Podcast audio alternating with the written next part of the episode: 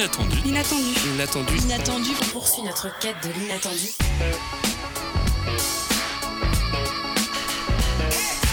L'inattendu. L'inattendu. Bonjour à toutes et à tous, nous sommes le mardi 21 novembre et il est 17h02. Vous êtes bien sûr Syllab dans l'inattendu, votre émission d'actualité culturelle et locale. Aujourd'hui, j'ai le plaisir de co-animer une émission avec toi Alice. Salut Coucou Mais dis-moi, alors qu'est-ce qui nous attend ce soir dans l'inattendu? Alors en début d'émission, nous aurons la chance de recevoir Clara Teber, réalisatrice du film Chalia, un film qui évoque le long combat que vivent les femmes victimes de violences conjugales. Si vous étiez sur le campus de Rennes 2 la semaine dernière, vous avez dû remarquer ce camion de prévention routière installé devant la maison des étudiants. Nous sommes allés à leur rencontre leur poser quelques questions. Melvin, en stage cette semaine à Syllab, va venir nous parler de son chanteur préféré qui n'est d'autre que Bad Bunny.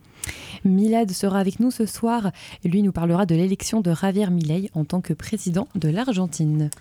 Mais un programme bien chargé pour votre plus grand plaisir. Mais avant toute chose, voici le flash de la rédaction réalisé par toi, Angelina. Le Hamas et Israël proches de trouver un accord de trêve. C'est en tout cas ce qu'assure le Hamas par le biais de son chef euh, Ismaël Haniyeh qui explique, je cite, le Hamas a livré sa réponse aux frères du Qatar et aux médiateurs et ainsi s'approche, je cite, de la conclusion d'un accord de trêve. Le Hamas pourrait libérer 50 otages en échange d'un cessez-le-feu de 3 à 5 jours pour permettre à l'aide humanitaire d'entrer à Gaza, mais aussi de se rassembler les otages disséminés dans le territoire à condition de les échanger avec des femmes et des enfants détenus dans les prisons israéliennes. Emmanuel Macron aux abonnés absents. Alors que ce mardi s'ouvre le congrès des mairies à Paris, le président de la République ne pourra pas être présent en raison d'un sommet du G20. Beaucoup de maires mécontents face à cette nouvelle. Il recevra par ailleurs un millier de maires à l'Élysée mercredi soir. La députée Sandrine Josso a pris la parole sur France 5.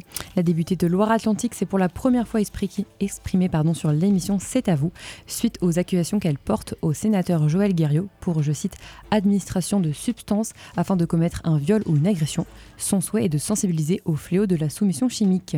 À Rennes, un nouveau restaurant ouvre. Le chef Pierre Guillard vient d'ouvrir son restaurant Méréose, rue Saint-Malo à Rennes. Au menu, des tapas aux saveurs originales, élaborés dans une cuisine ouverte pour une totale transparence. Rue Saint-Malo, toujours à Rennes. Le magasin Biocop, fermé depuis décembre dernier, est remplacé par un Carrefour Express. L'objectif est de favoriser l'accès à une alimentation de proximité, indique euh, Ange Ariste, euh, son gérant. Direction le cinéma Arvor.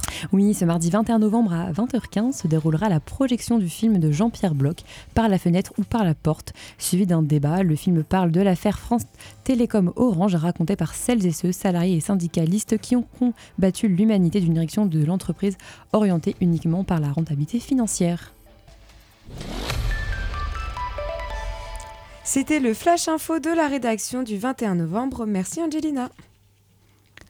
Et tout de suite, place à notre invité du jour. Bonjour Clara Teber. Bonjour. J'espère que vous allez bien. Merci d'être avec nous ce soir. Réalisatrice du film documentaire, vous avez co-réalisé avec Paul Piritano le film Chalia, qui est diffusé dans plusieurs endroits en Ille-et-Vilaine en ce mois du film documentaire coordonné par l'association Comptoir du Doc. Euh, Chalia, c'est un film qui parle d'une jeune femme de 24 ans et de son parcours, de son combat judiciaire et personnel pour d'un côté se libérer de cette relation violente d'emprise avec euh, son compagnon et d'un autre côté sauver son, son couple et sa famille. Chalia est un film documentaire réalisé en 2022 qui dure 72 minutes et qui nous touche. Chalia est un film d'intérêt public qui raconte l'histoire de ces femmes victimes de violences conjugales. D'ailleurs, en cette semaine de lutte contre les violences f- faites aux femmes, il est important de rappeler qu'en 2019, l'INSEE estimait à 213 000 femmes victimes de violences physiques et ou sexuelles de la part de leur conjoint ou ex-conjoint. Clara Teber, pour commencer, j'aimerais revenir sur la genèse même de votre film. Pourquoi avez-vous décidé d'évoquer ce sujet?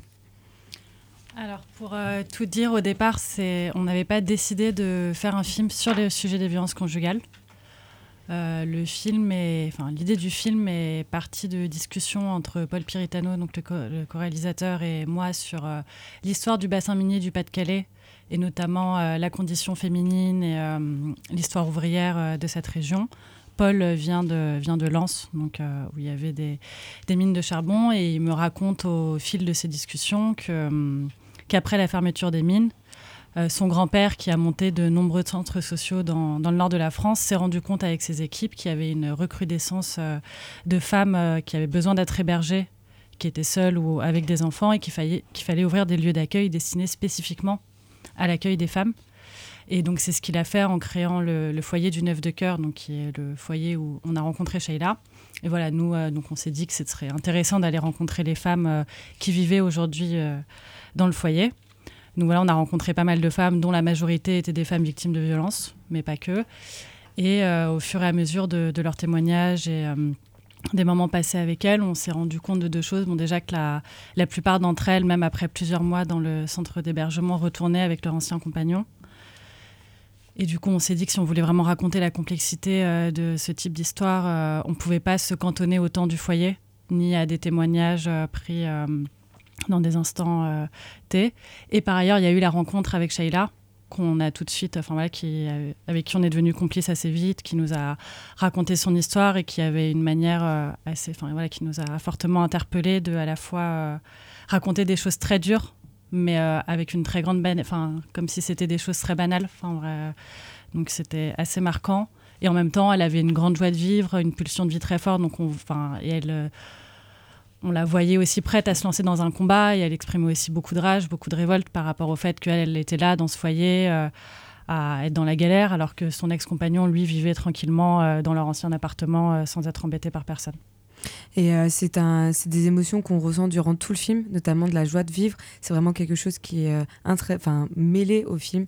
Il y a des moments euh, très durs où elle raconte des témoignages très forts, et après on la voit rigoler sur, les sur la plage avec sa sœur. C'est très beau. Et d'ailleurs, Chalia, du coup, c'est le nom du film. Mais pourquoi avoir fait ce choix-là de lui donner, enfin, choisir le nom de la protagoniste comme nom du film?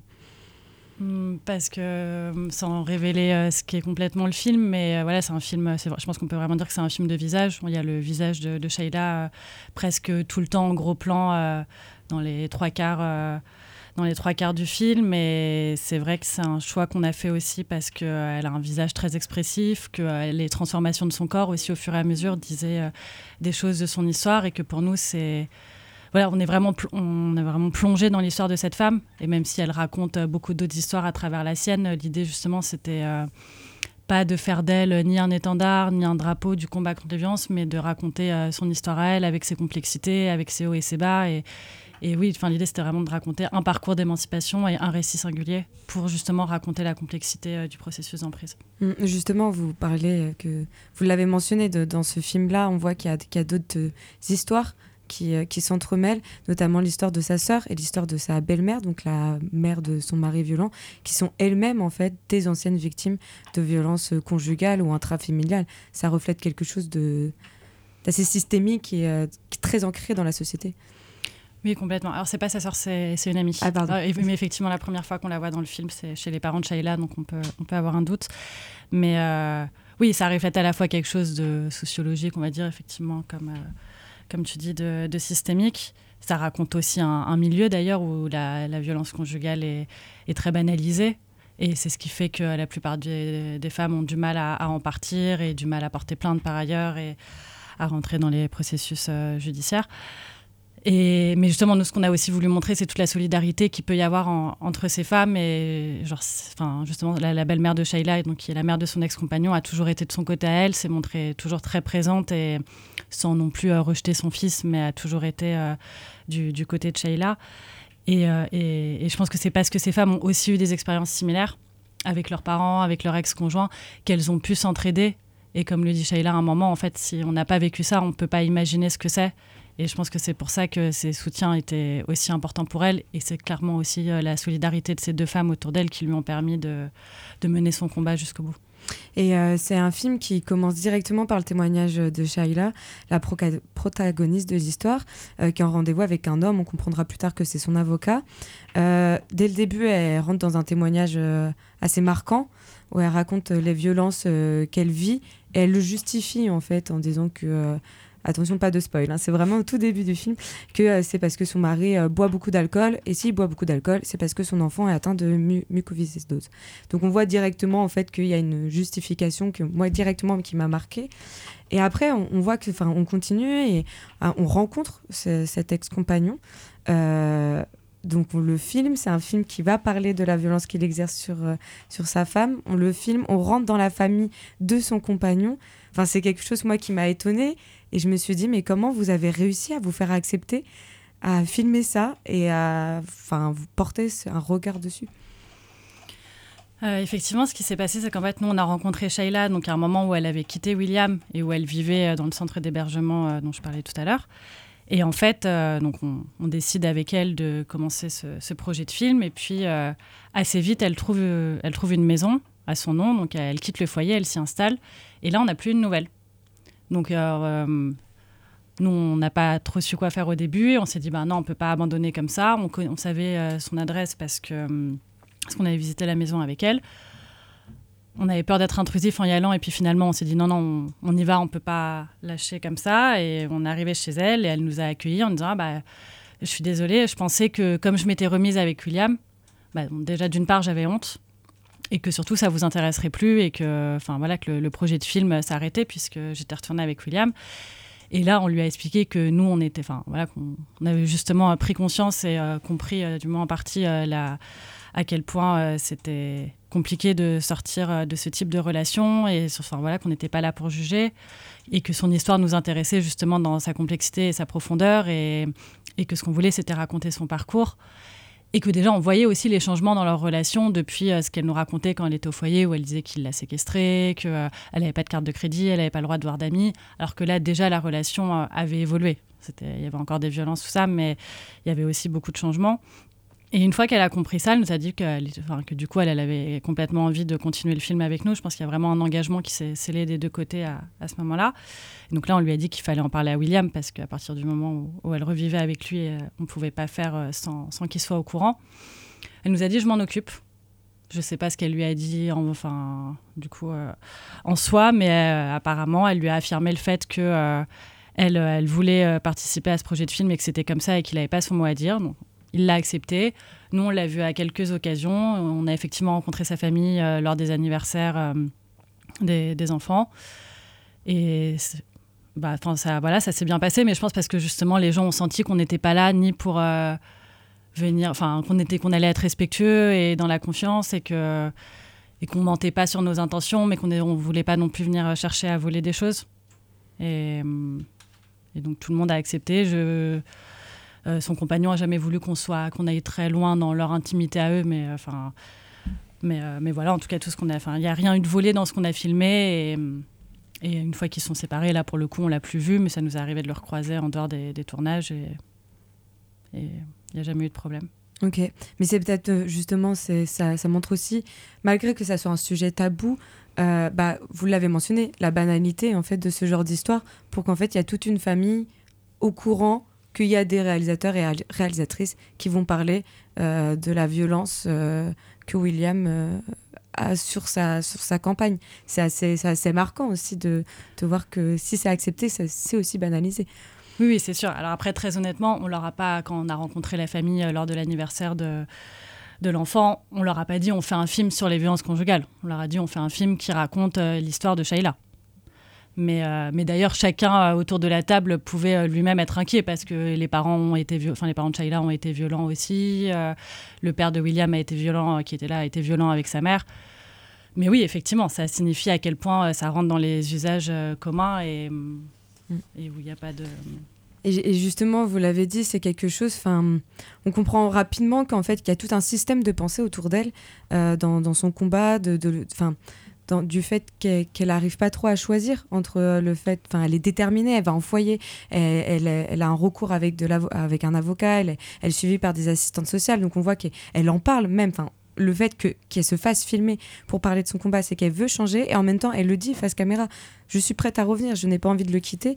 Et en fait, on voit qu'il y a tout un, ensemble de pensées d'un déterminisme social, une enfance douloureuse dans une famille bancale, une relation violente avec tous ses anciens compagnons. Et c'est quelque chose qu'on retrouve en fait assez souvent auprès des personnes enfin victimes de violences, et notamment de violences conjugales.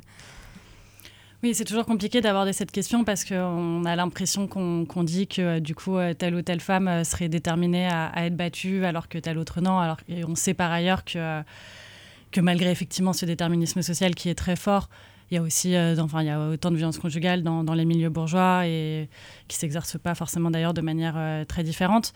Mais, mais oui, c'est sûr que là, on retrouve des schémas où, où les hommes eux-mêmes sont souvent des anciens enfants battus, où très souvent les femmes euh, donnent la raison de l'alcool pour justifier les actes euh, de leurs euh, compagnons violents. Et bon, bah, l'alcool, ça s'inscrit aussi dans un monde ouvrier où les types rentrent de leur travail pénible, physique. Et, et, oui, en fait, le soir, se, se, déchirent la gueule et finissent dans des excès de colère par, par taper sur, sur leurs femmes.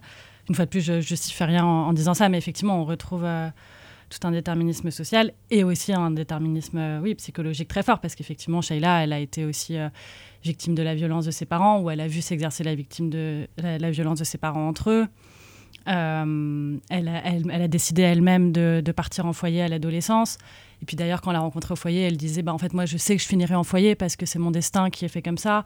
De la même manière que je sais que je serai avec des types violents parce qu'un type qui n'est pas alcoolique, violent, c'est c'est un type normal et moi, je ne peux pas être avec un type normal. Ah, il y a une scène magique sur la plage, vous en rigole en fait avec son ami, un homme qui, qui, qui étend mes culottes, un homme qui fait la vaisselle, et ils ont un fou rire sur cette idée-là. quoi. Oui, ça leur paraît absurde. Et en même temps, euh, Shaila aujourd'hui avec un type, alors je sais pas s'il est en ses culottes, mais en tout cas euh, qui, euh, qui, est gentil et qui fait à manger et qui fait la vaisselle. Donc c'est que finalement, elle a, elle a échappé au destin qu'elle s'imaginait être le sien aussi. Mais voilà, effectivement, voilà, il y a toutes ces, toutes ces intériorisations qui sont très très fortes et il y a toute une idée de la famille, de la place de l'homme, de la place de la femme. Et en même temps, quand même, on sent la conscience qu'elles ont que oui, elles, elles sont elles pensent comme ça et elles, sont, elles seraient faites pour penser ou pour vivre comme ça, mais elles savent aussi qu'il y a autre chose et euh, qu'elles peuvent aller vers euh, une échappée et, un ailleurs. Donc on comprend que ce film-là, c'est vraiment lié d'une rencontre. Euh, j'imagine que vous avez dû enregistrer, filmer des propos, peut-être des des scènes parfois violentes. Comment vous avez choisi de choisir ces images, ces discours que vous avez pour sélectionner dans le documentaire Est-ce que vous les avez choisis que tous les deux? Ça veut dire toi et le, le co-réalisateur ou aussi avec Shaila? Alors non, Shaila n'a pas du tout vu d'image euh, avant, euh, avant le montage final, enfin avant même euh, le film fini. elle l'a vu au moment du premier festival. on lui a proposé, elle ne voulait pas. Elle dit moi je vous fais confiance, c'est votre métier à vous, je vous, je vous laisse choisir. On n'avait pas forcément, je pense que dans ce qu'on avait de plus violent et qui passe surtout à travers des mots, enfin d'ailleurs c'est pas tant violent que dur on n'a pas forcément beaucoup plus dur que certaines scènes qu'on a, a mises dans le film. On avait plus euh, beaucoup de quotidien. Euh, beaucoup de quotidien qui finalement rentraient pas dans la trame narrative euh, qu'on a élaborée finalement au montage. Mais, mais voilà, mais en tout cas, on a travaillé. Du coup, Shaila n'a pas du tout vu les images, mais on a travaillé avec une monteuse dont, euh, qui elle euh, connaissait pas du tout Sheila, euh, a découvert les images le premier, enfin la première semaine de montage, et je pense que ce regard extérieur pour le coup était vraiment important parce que nous le, tournage a duré quatre ans. On connaissait pas Sheila avant, mais on est devenu amis avec elle au fur et à mesure. On, voilà, on a rencontré sa famille, ses amis, on, a, on est devenu très proche d'elle. Donc euh, c'était important d'avoir euh, quelqu'un, une troisième personne au montage. Et comment vous avez fait justement pour euh, garder cette distance-là? Parce que, bah, sans, sans, dévoiler tout le film, enfin voilà, il y a un long parcours. comme vous l'avez dit, c'est pendant quatre ans que vous l'accompagnez. Est-ce que vous-même, vous avez dû ressentir des émotions? Comment vous avez pu pour vous détacher de ça?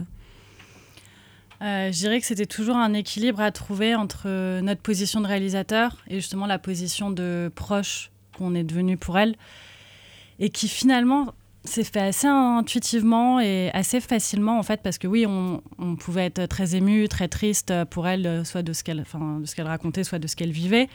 Mais je pense qu'en fait dans les moments où enfin, c'est arrivé qu'elle nous appelle en allant très mal ou dans des situations de détresse et en fait là on se posait pas du tout la question du film. On se posait même pas la question de euh, prendre la caméra ou pas, juste on allait la voir si on était dans le coin, on était au téléphone avec elle euh, si, si on n'était pas là, mais on était on était triste comme des amis sont tristes euh, pour un proche qui qui va pas bien. Et en fait, quand on était en, tournage, c'était autre chose qui se passait. On, Je pense que oui, il y, a une distance qui se fait assez facilement. Vous avez évité cette position un peu de voyeurisme au sein de votre relation peut-être qu'il pouvait être aussi un peu ambigu, justement, quand vous parliez de ne pas penser au film quand elle vous appelait et qu'elle était mal. Quoi. Oui, je crois qu'il y a eu ça. Il y a eu aussi que sur le tournage, déjà, même dans nos positions physiques, on a, on a enfin, je crois, euh, sans présomption, qu'on a vraiment toujours tout assumé. Et d'ailleurs, euh, effectivement, c'est des gros plans, mais euh, il y a très peu de zoom. On est toujours très, très proche d'elle. Et, et il y a beaucoup de scènes qui sont filmées à un mètre d'elle. Donc, on ne se cachait pas de, ni de nos intentions, ni dans nos manières de faire. Et donc elle savait, enfin il y avait quelque chose de, très frontal et je pense que c'est en ça aussi qu'on a, pu se faire confiance mutuellement, c'est que tout était exposé de manière très très concrète, ouais. Et, par ailleurs, enfin justement quand elle nous, enfin elle nous a jamais dit la couper la caméra ou nous dans l'autre sens on lui a jamais dit ne regarde pas la caméra. Mais du coup, je pense qu'il y a des choses implicites qui se sont créées, ou par exemple, quand elle voulait qu'on coupe, elle se mettait à nous parler, ou justement regarder la caméra parce qu'elle savait qu'a priori, ça rentrait pas dans notre dispositif de tournage. Et du coup, nous, à ce moment-là, on comprenait que ça voulait dire, bon, là, on, arrête de tourner. Mais tout ça s'est rodé assez euh, intuitivement. Donc euh, votre film, euh, qui est un très très beau film, euh, connaît bah, une popularité internationale et est diffusé dans divers festivals comme à Montréal, Moscou ou encore Buenos Aires. Et pour moi, c'est pas pour rien en fait qu'il a reçu les prix des écrans documentaires à Arcueil ou encore le prix du meilleur documentaire à San Guillo Verona. Euh, festival, vu qu'il raconte simplement ce qui est difficile à comprendre, à discerner pour les victimes, mais également pour la société de manière générale, cette contradiction entre la volonté de vouloir partir et de s'en sortir, et son envie de se battre pour ses enfants et de ne pas reproduire le, malheur que euh, ces victimes-là ont vécu, et notamment euh, Est-ce que vous étiez, enfin, vous vous sentiez prête à recevoir autant de récompenses internationales enfin, C'est quelque chose. C'est un de vos premiers longs métrages hors dehors de votre film de fin d'année, si je me trompe pas. Euh, est-ce que bah non non on n'était pas prêt à ça après euh, on est on était très heureux que le film effectivement puisse avoir cette renommée et parcourir euh, parcourir le monde c'est peut-être un grand mot mais effectivement être vu aussi ailleurs que qu'en France ou même juste dans, dans, la région après je cache pas qu'on l'a fait aussi enfin voilà on, on, a fait produire le film on l'a fait selon le, système de production du, cinéma en France. Donc oui, on espérait quand même avoir, euh, avoir aussi des festivals et tout. Euh, je vais pas me cacher de ça, mais, euh, mais oui, c'est toujours une surprise quand un gros festival international t'appelle et te dit bah, on, a sélectionné votre film, on le veut en compétition. oui, on, a été quand même sur, à la fois très surpris, très fiers et très heureux de, de ça.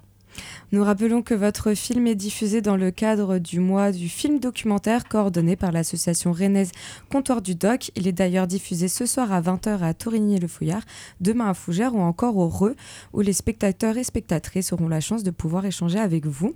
Merci Clara Teber d'être venue échanger avec nous sur votre film.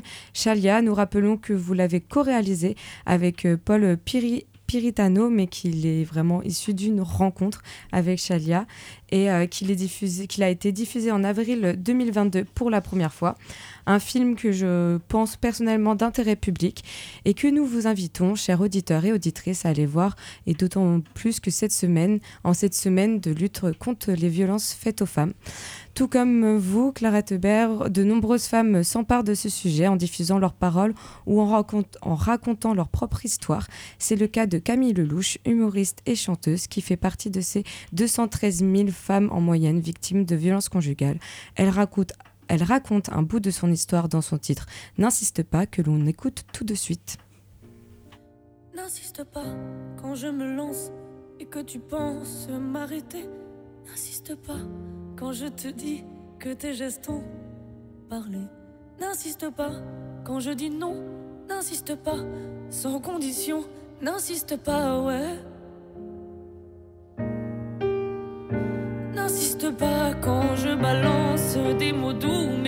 À toi.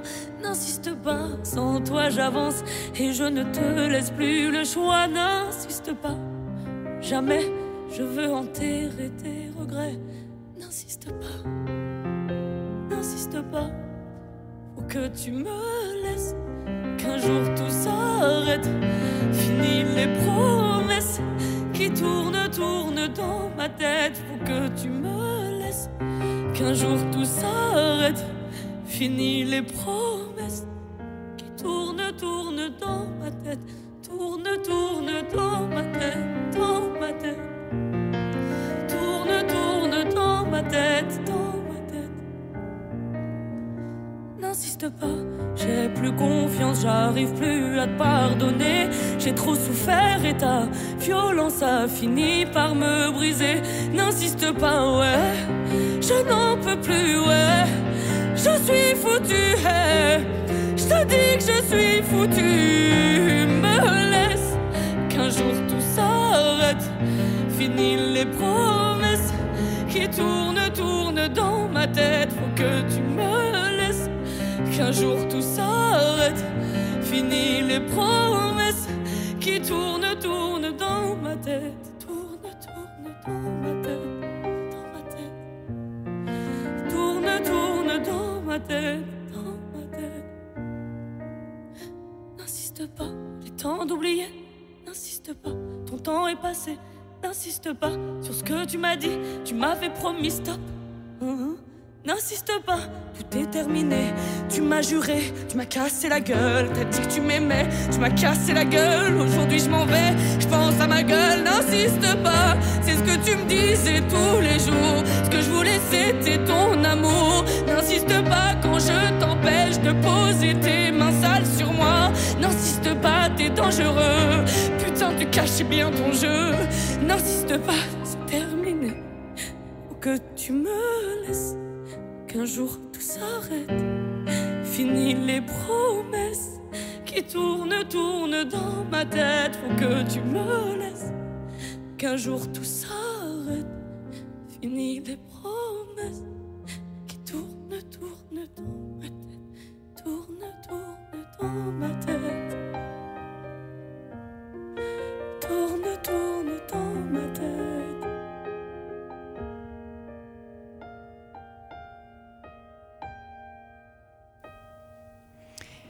d'écouter N'insiste pas, un titre de Camille Lelouch. L'inattendu. Vous êtes toujours dans l'inattendu. Il est 17h28, vous êtes toujours dans l'inattendu. Et dans le reste de l'émission, vous pourrez entendre Melvin, stagiaire à la radio, nous parler d'un de ses chanteurs préférés et un reportage sur l'association Rayon d'Action pour la promotion euh, du vélo comme un moyen de déplacement seul. Mais tout de suite, on accueille euh, Milad qui nous explique l'élection de Javier Milei, nouveau président de l'Argentine, qui n'est pas une bonne qui n'est non plus pas une bonne nouvelle pour la condition des femmes et des mi- minorités de genre en Argentine. Mais qui est donc Javier Milei, le nouveau président de l'Argentine qui a battu le ministre de l'économie sortant Sergio Massa? Qui est Javier Milei, économiste sans réelle expérience politique, mais qui a réussi à récolter 14,5 millions de voix, soit un score de 57,7%, soit le candidat le mieux élu depuis le retour de la démocratie au début des années 1980. Sans réelle expérience politique, en effet, puisque celui-ci n'est pas né député national pour la première fois qu'en décembre 2021. Voilà ce que Mediapart appelle avec raison une ascension éclair avec son pseudo-parti intitulé La liberté avance. D'autant que Javier Milei est une véritable figure populiste. Sans lui, son parti est incapable d'exister politiquement. La preuve avec les mauvais scores que ce dernier a connus aux différentes élections régionales qui ont ponctué l'année 2023 avec seulement 38 élus au sein de la Chambre basse. Javier Milei possède ainsi une marge de manœuvre pour l'instant assez faible, lui pourtant qui affirme il n'y a pas de place pour le gradualisme, la tiédeur, la tiédeur ou les demi-mesures. Encore faut-il que celui-ci convainque la frange plus traditionnelle de la droite pour atteindre la majorité absolue. Mais est-ce qu'avec euh, Javier Milei, euh, la liberté avance? La liberté dans sa conception libertarienne ou anarcho-capitaliste, ça c'est sûr.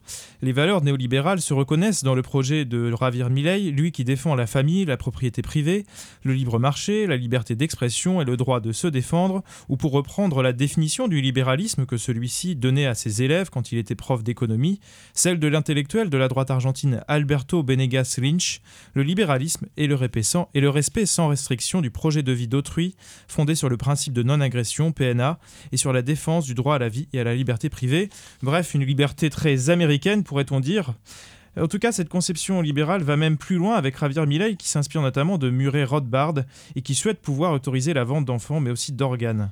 Les bruits courent également que celui-ci souhaite pouvoir utiliser les enfants dans les mines. Donc on a bien compris la pointe d'ironie quand tu parles que les libertés avancent, mais plus sérieusement, les libertés reculent aussi. En particulier depuis que celui-ci s'est attaché les services de son binôme présidentiel, celle que Javier Milei souhaite faire sa vice-présidente, Victoria Villarruel, fervente catholique, fille d'une militaire poursuivie pour crimes contre l'humanité et farouchement opposée à l'avortement. Si je précise que celle-ci est fille d'un militaire poursuivi, c'est aussi parce que celle-ci prône la thèse négationniste autour des 30 000 victimes, voire plus de la dictature militaire, préférant organiser un hommage comme le 4 septembre dernier pour ce qu'elle appelle les victimes du terrorisme d'extrême gauche.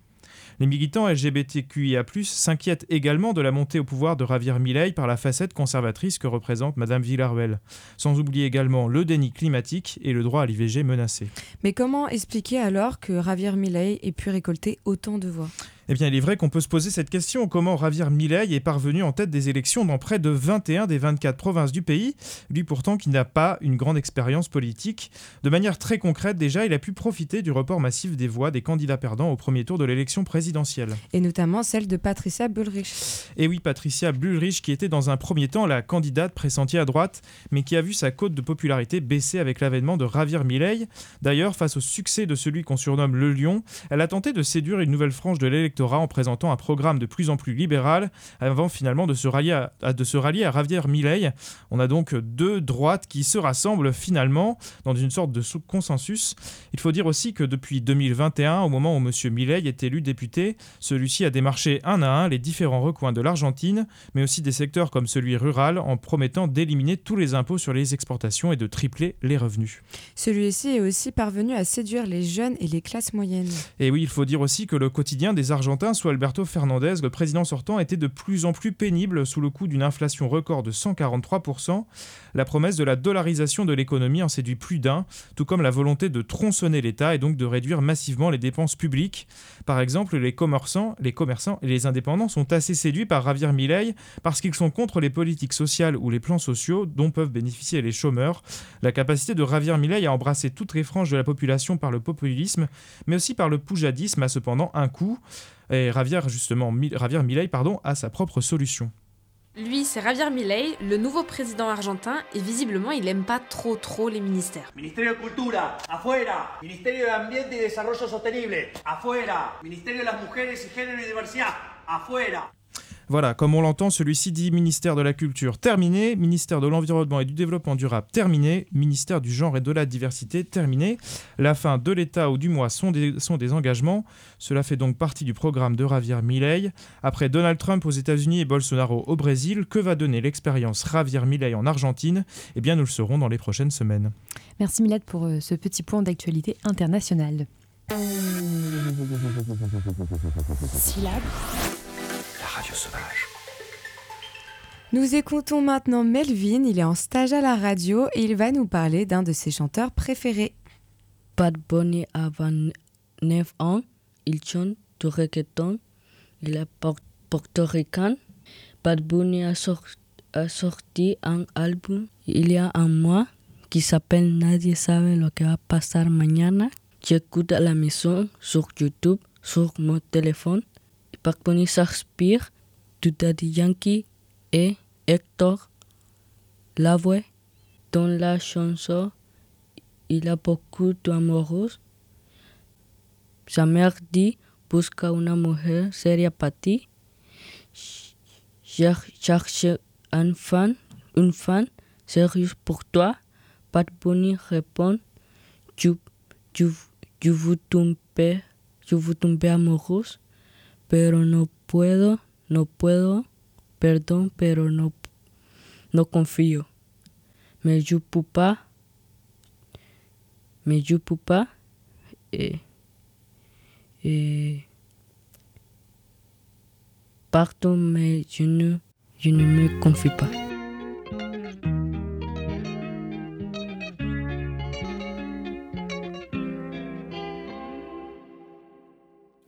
Titi me preguntó si tengo muchas novias. Muchas novias. Hoy tengo a una, mañana otra, ey. Pero no hay boda. Titi me preguntó si tengo muchas novias. Muchas novias. Hoy tengo a una, mañana otra. Me las voy a llevar a todas pa' un VIP, un VIP, ey. Saluden a Titi, vamos a tirarnos un selfie. seis chis. Ey, que sonrían las que ya les. Un VIP, un VIP. Saluden a Titi, vamos a tirarnos un selfie. Seis chis, que sonrían las que ya se olvidaron de mí. Me gustan mucho las Gabriela, las Patricia, las Nicole, la Sofía. Mi primera novia en Kinder María y mi primer amor se llamaba Talía. Tengo una colombiana que me escribe todos los días y una mexicana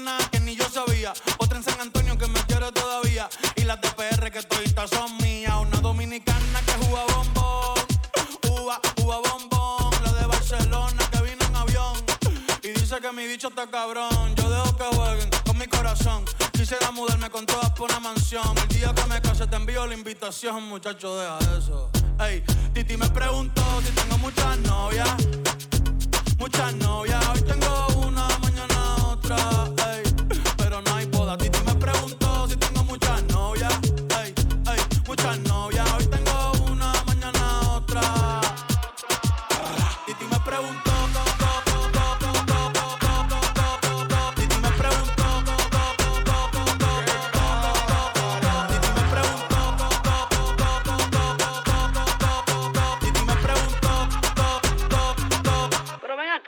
¿Y para qué tú quieres tanta novia? Me la voy a llevar a todas pa' un VIP, un VIP, ey. Saluden a Titi, vamos a tirar un selfie.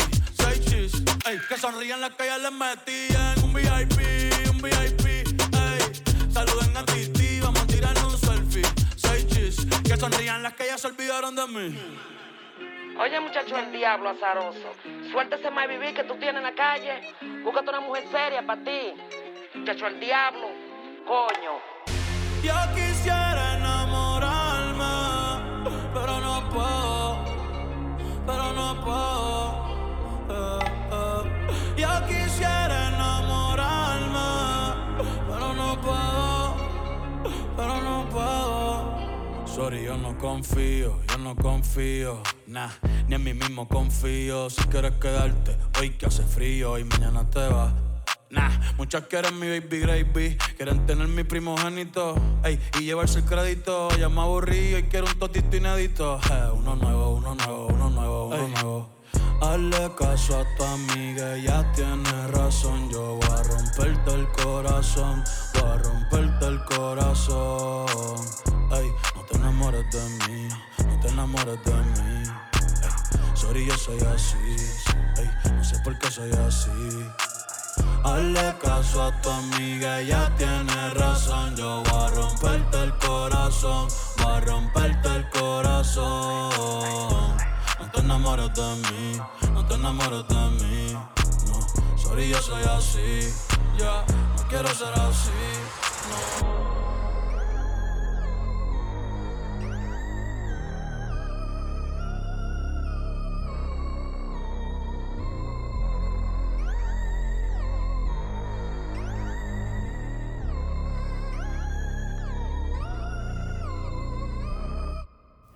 Merci Melvin pour cette super chronique, de nous en avoir dit un peu plus euh, sur Bad Bunny et de nous avoir ambiancé avec euh, ce choix de musique. Le labo est dans un triste, triste état, mon pauvre Mickey. Allez, C'est bientôt la fin de l'émission, mais avant de terminer, on a un reportage fait par toi, Angelina. Oui, la semaine dernière, sur le campus de Rennes 2, plusieurs associations étaient présentes pour promouvoir le vélo comme moyen de transport économique et écologique. Moi, je m'appelle Adrien, je suis salarié d'une association qui s'appelle Roison Mobility, où on fait de la vélo-école enfants et adultes. Et on est là aujourd'hui avec la Maison du Vélo Mobile, qui regroupe à la fois le Star, qui s'occupe des vélos en libre service, mais aussi des transports en commun, et avec d'autres associations comme La Petite Reine, qui fait de l'auto-réparation de vélos, qui accompagne les gens dans l'auto-réparation, et Rayon d'Action, qui fait notamment de l'identification de vélos. Alors en fait, le but de la Maison du Vélo Mobile, c'est d'aller à la rencontre bah, de tous les usagers de vélo. Donc on va sur toute la métropole rennaise et aussi euh, avec, euh, à la rencontre des étudiants. Bah, déjà, c'est un moyen économique de se déplacer, donc euh, qui est bon pour la santé, qui est bon pour le moral. Donc moi, je vous dirais que ça a que des avantages. Et en plus, en cette période, on fait plus spécifiquement des actions sur la visibilité, puisqu'en fait, il fait nuit tôt le soir et, et tard le matin. Donc voilà, donc on essaye aussi de distribuer un petit peu des, des objets pour être plus visible sur la route et éviter les accidents. Alors moi je m'appelle Eric, je fais partie de Rayon d'Action. Et moi, je m'appelle Sylvie, je fais également partie de Rayon d'Action. Alors, ce qu'on fait aujourd'hui, on a deux actions. La première, c'est le marquage du vélo. On grave les vélos pour euh, les reconnaître si jamais ils sont perdus, volés. Et ça permet effectivement de retrouver un vélo, voire deux vélos sur quatre. Euh, voilà, donc on a des petits euh, dépliants, on explique aux gens comment ça se passe. Et voilà, c'est une plateforme nationale. Et on fait aussi une sensibilisation sur cyclistes brillés, une action qui va durer jusqu'au 15 décembre pour sensibiliser les usagers de l'espace public les plus fragiles, le cycliste, le piéton, de bien être visible la nuit parce qu'effectivement, euh, il y a beaucoup d'accidents dans cette période un peu plus difficile de l'année. Donc c'est vraiment pour protéger nos cyclistes, et, les cyclistes et les piétons. Sensibilisons les gens à être mieux vus. Euh, la jeunesse, c'est le monde de demain. Et si on veut que les, gens fassent du vélo, marchent un peu plus, et d'ailleurs ici ils sont un peu obligés de marcher parce que c'est assez fermé et ça laisse peu de place pour la voiture et tant mieux. Mais on espère qu'effectivement c'est un mode qui va se développer et qu'on va supprimer un peu les voitures dans l'espace public. Parce que l'occupation de la voiture dans l'espace public, c'est 80% de la voirie. Et alors que, ben, euh, qu'est-ce qu'on fait des 20% Nous, on a besoin de plus de place pour pouvoir vivre sereinement, en sécurité dans l'espace public. Oui, puis pour développer ben, par là même hein, euh, sa bonne santé, parce que le vélo, c'est aussi, euh, enfin moi je suis retraitée et depuis euh, que je suis à la retraite, je prends plus le vélo. Je suis contente, j'arrive à 6000 km à compteur en même pas trois ans et vraiment je me sens beaucoup plus en forme. Et ça, moi j'invite tout le monde à recouvrer une meilleure santé au travers du vélo.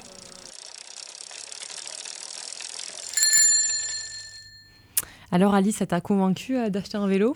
Alors honnêtement, je sais pas parce que euh, grâce au dispositif sortir, moi je, ne paye pas les transports à Rennes et qu'en plus il y a une grande montée pour euh, rouler jusqu'à chez moi du centre-ville.